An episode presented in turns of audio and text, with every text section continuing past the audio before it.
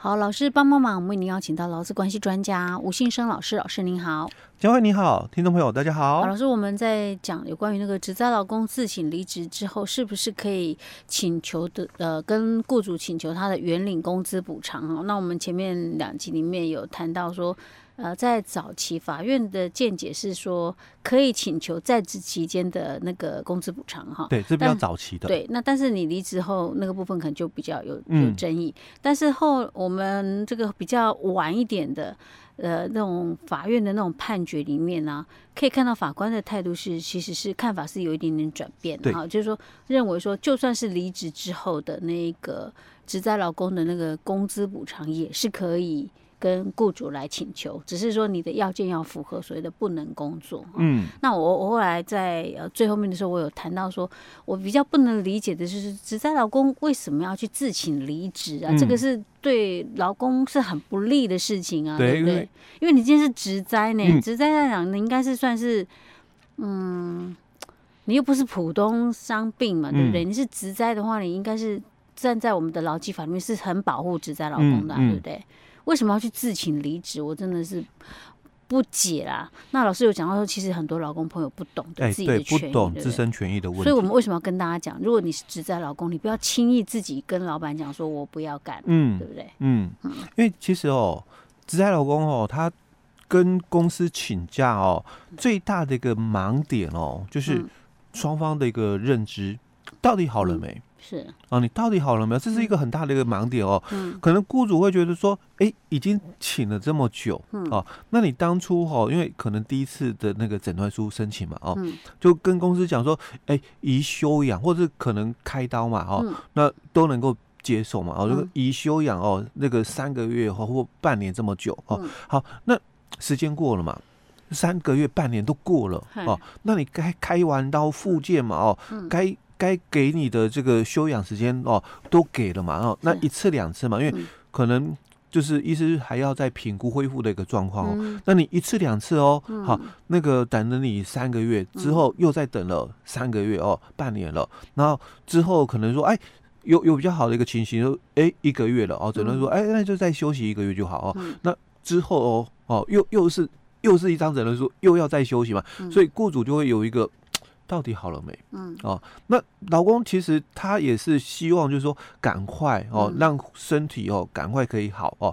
那所以在双方对于这个认知上一个落差，所以上一集我就提到，在新的那个灾保法修法之后哦，就有比较一个清楚的一个判断的一个依据出来，说哦这个。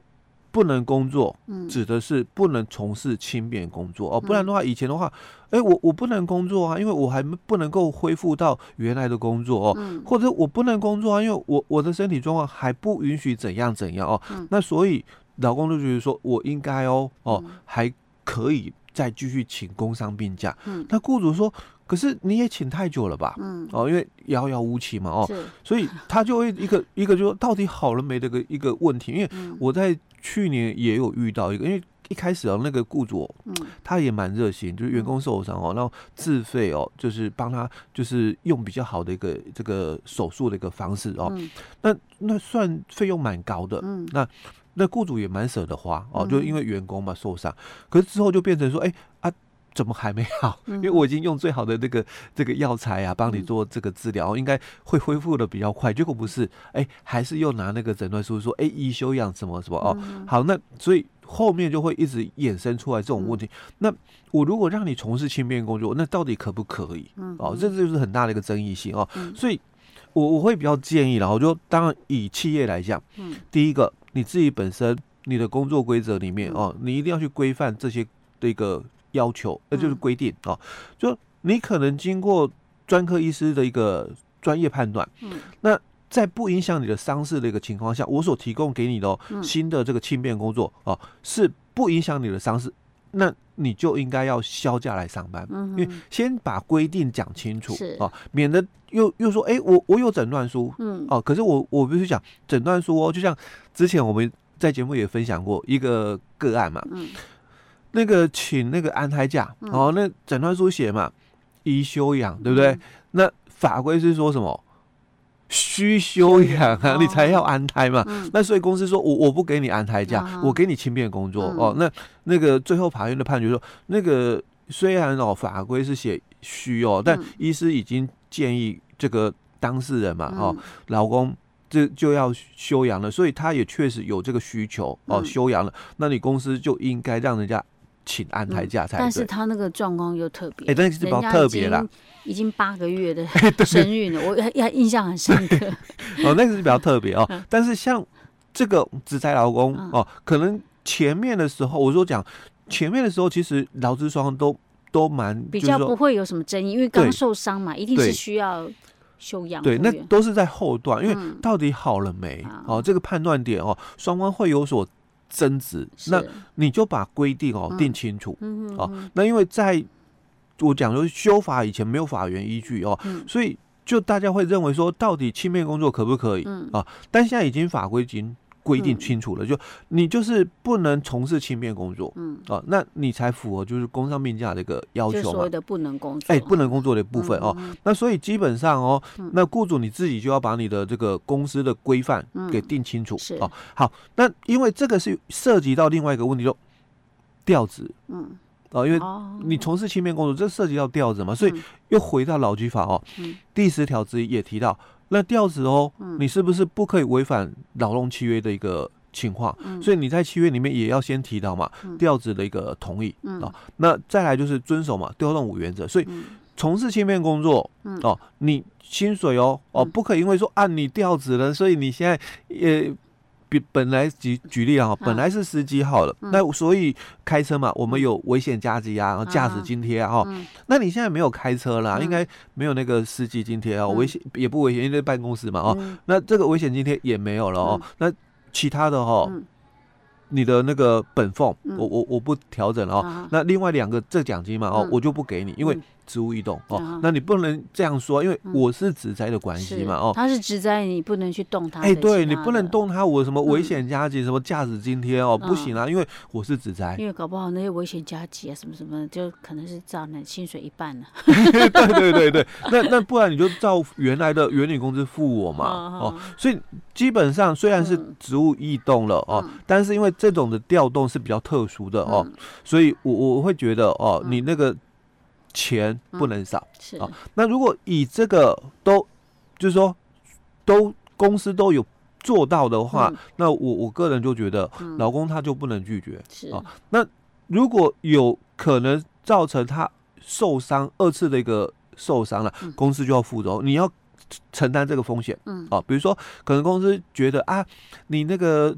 就像我们刚刚讲那个司机了哦，嗯、你是司机嘛，所以你脚骨折了嘛，嗯、好，那我现在让你从事轻便工作，好，所以不开车嘛，嗯、好，那你要注意哦，嗯、你你要就是轻便工作，不要让他就是可能要站着，嗯。啊，那要走动，嗯。哦，那你可能让他就是坐着的嘛，嗯。哦，那我就可以比较接受。如果你给他做轻便工作，嗯、可是可能要这么走来走去，走来走去，所以造成了脚又。发炎了还是干嘛的哦？那那我觉得公司你就要承担哦，因为这个二次的伤害哦是你造成的哦，它还是算职灾的延续。所以老师刚刚在讲的是告诉一些企业了哈，就是雇主啊，就是说你可能在针对这个部分，你必须要有一些作为。哎，对，呃，合法的作为，合法的作为。那对于劳工朋友来讲，我会讲说，其实你如果一般发生职灾哈，其实几乎是。嗯，那个那个类似有个金钟罩，你知道吗？嗯、我我的想法是这样子。早期的话，真的有这么一个，就是说说法哦，脑基法的十三条哦，就只摘劳工的免死金牌。嗯，因因为我是职灾。医疗期间的自在老公嘛，嗯、所以十三条讲说你不可以片面跟我终止契约啊，嗯、嗯。哦，但其实这种说法哦，在在我们实务上的看法，就、嗯、其实法律它并不去保护哦恶意行为，是对，但是我是说大部分的一个状况，就是说，除非是像刚刚老师讲的，企业方面本身都已经做得很好。嗯劳工朋友，你当然你没话讲，对不对？哈，对。可是因为我们大部分现实面上面，就是很多企业、很多雇主是做不到这样子的，对。反倒是他可能会故意去刁难一些职灾劳工。那对于职灾老公来讲，你真的就是大，就是说你因为你是职灾老公，所以真的还是那个金钟罩保护的是还算是不错，对对。所以就不要轻易随便去自己去自行离职啊！我我是要跟职灾老公这么讲，嗯，你干嘛去自己辞职呢？对，你就看。雇主要出什么招嘛？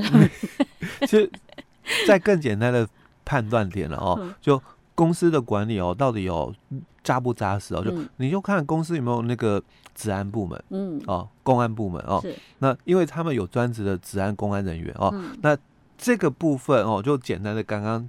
佳慧提到的哦，嗯、你就先判断公司哦管理扎不扎实，就先看看哦，你们自己有没有公安治安部门，是有没有确实在做这一专职人员，对对对，不要这种这个兼那个兼的，而且可能还不专业，哎，搞得对法令都还搞不清楚的，对，哦，因为假如公司是有那个治安哦或公安人员在的话哦，所以他们对这一段哦非常清楚，因为我知道有些公司哦，这个人资哦哦他是先问。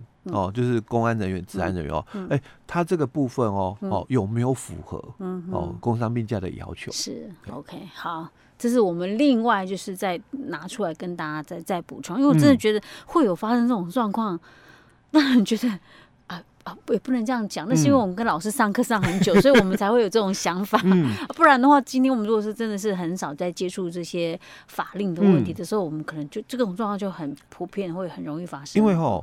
我们受伤哦，可能你一开始可能因为都有手术还是干嘛，所以住院嘛，哦，那出院一段时间之后哦，哦，你可能要复健，好，所以这个时间点哦，就是一个盲点的开始。第一个，你没有住院，所以未住院嘛，所以你你又是在做复健哦，所以你其他的这个身体一个。机能，比如说我我刚刚我们举那个司机的例子嘛，嗯、他他可能就是脚骨折嘛，那附件嘛，所以脚在附件，手一只手没问题，对，两只手是没有问题，另外一只脚可能也没问题哦。那所以能不能从事轻便工作？嗯、哦，这是开始有盲点。那所以你应该不能再算那个工伤病假了吧？嗯，哦，所以你应该没假了吧？因为如果以普通病假来计嘛，那就没假了吧？哦，所以在我们摘包法，它其实在这一段哦，他是真的做的蛮完整，因为毕竟他是把就是两个法律的一个东西要合并嘛，一个就是劳保里面的职灾保险，另外一个就以前我们的职业灾害劳工保护法哦，两个合并的嘛哦，所以他对于职灾劳工这一段的保护其实是真的蛮清楚，他也特别在法规也谈到了，假如职灾因为双方有意见嘛，假如这个工伤病假哦，这个有认定上的争议，嗯。那我们就不先请雇主哦，你你可以不答应哦，工伤病假，但是哦，你应该要让我算普通病假嘛，对不对？可是没有住院，普通病假才三十天嘛，一年。很快就过，很快就过了哦。那所以后面怎么办？嗯，哦，当然我不用按照请假规则讲的，就是说劳动请假规则说啊，那你第五条说啊，你你那个假没了嘛。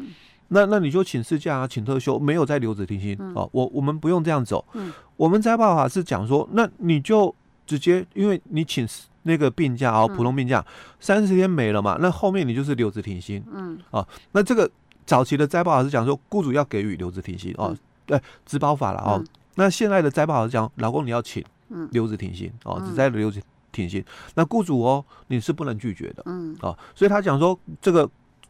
新的那个灾保法是讲老公来申请到，但虽然是讲老公申请哦，但雇主也不能拒绝哦。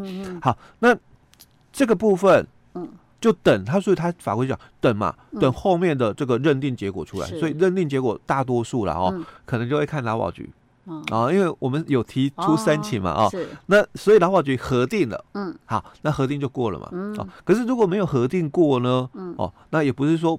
没资格，因为他还有一个申复期，嗯、哦，你你可以在六十天内提出那个争议审议，是。啊、哦，那如果争议审议通过了，哎、嗯。欸，那代表哦，啊，可能一开始他们判断哦是不符合，嗯、可是经过内部的那个。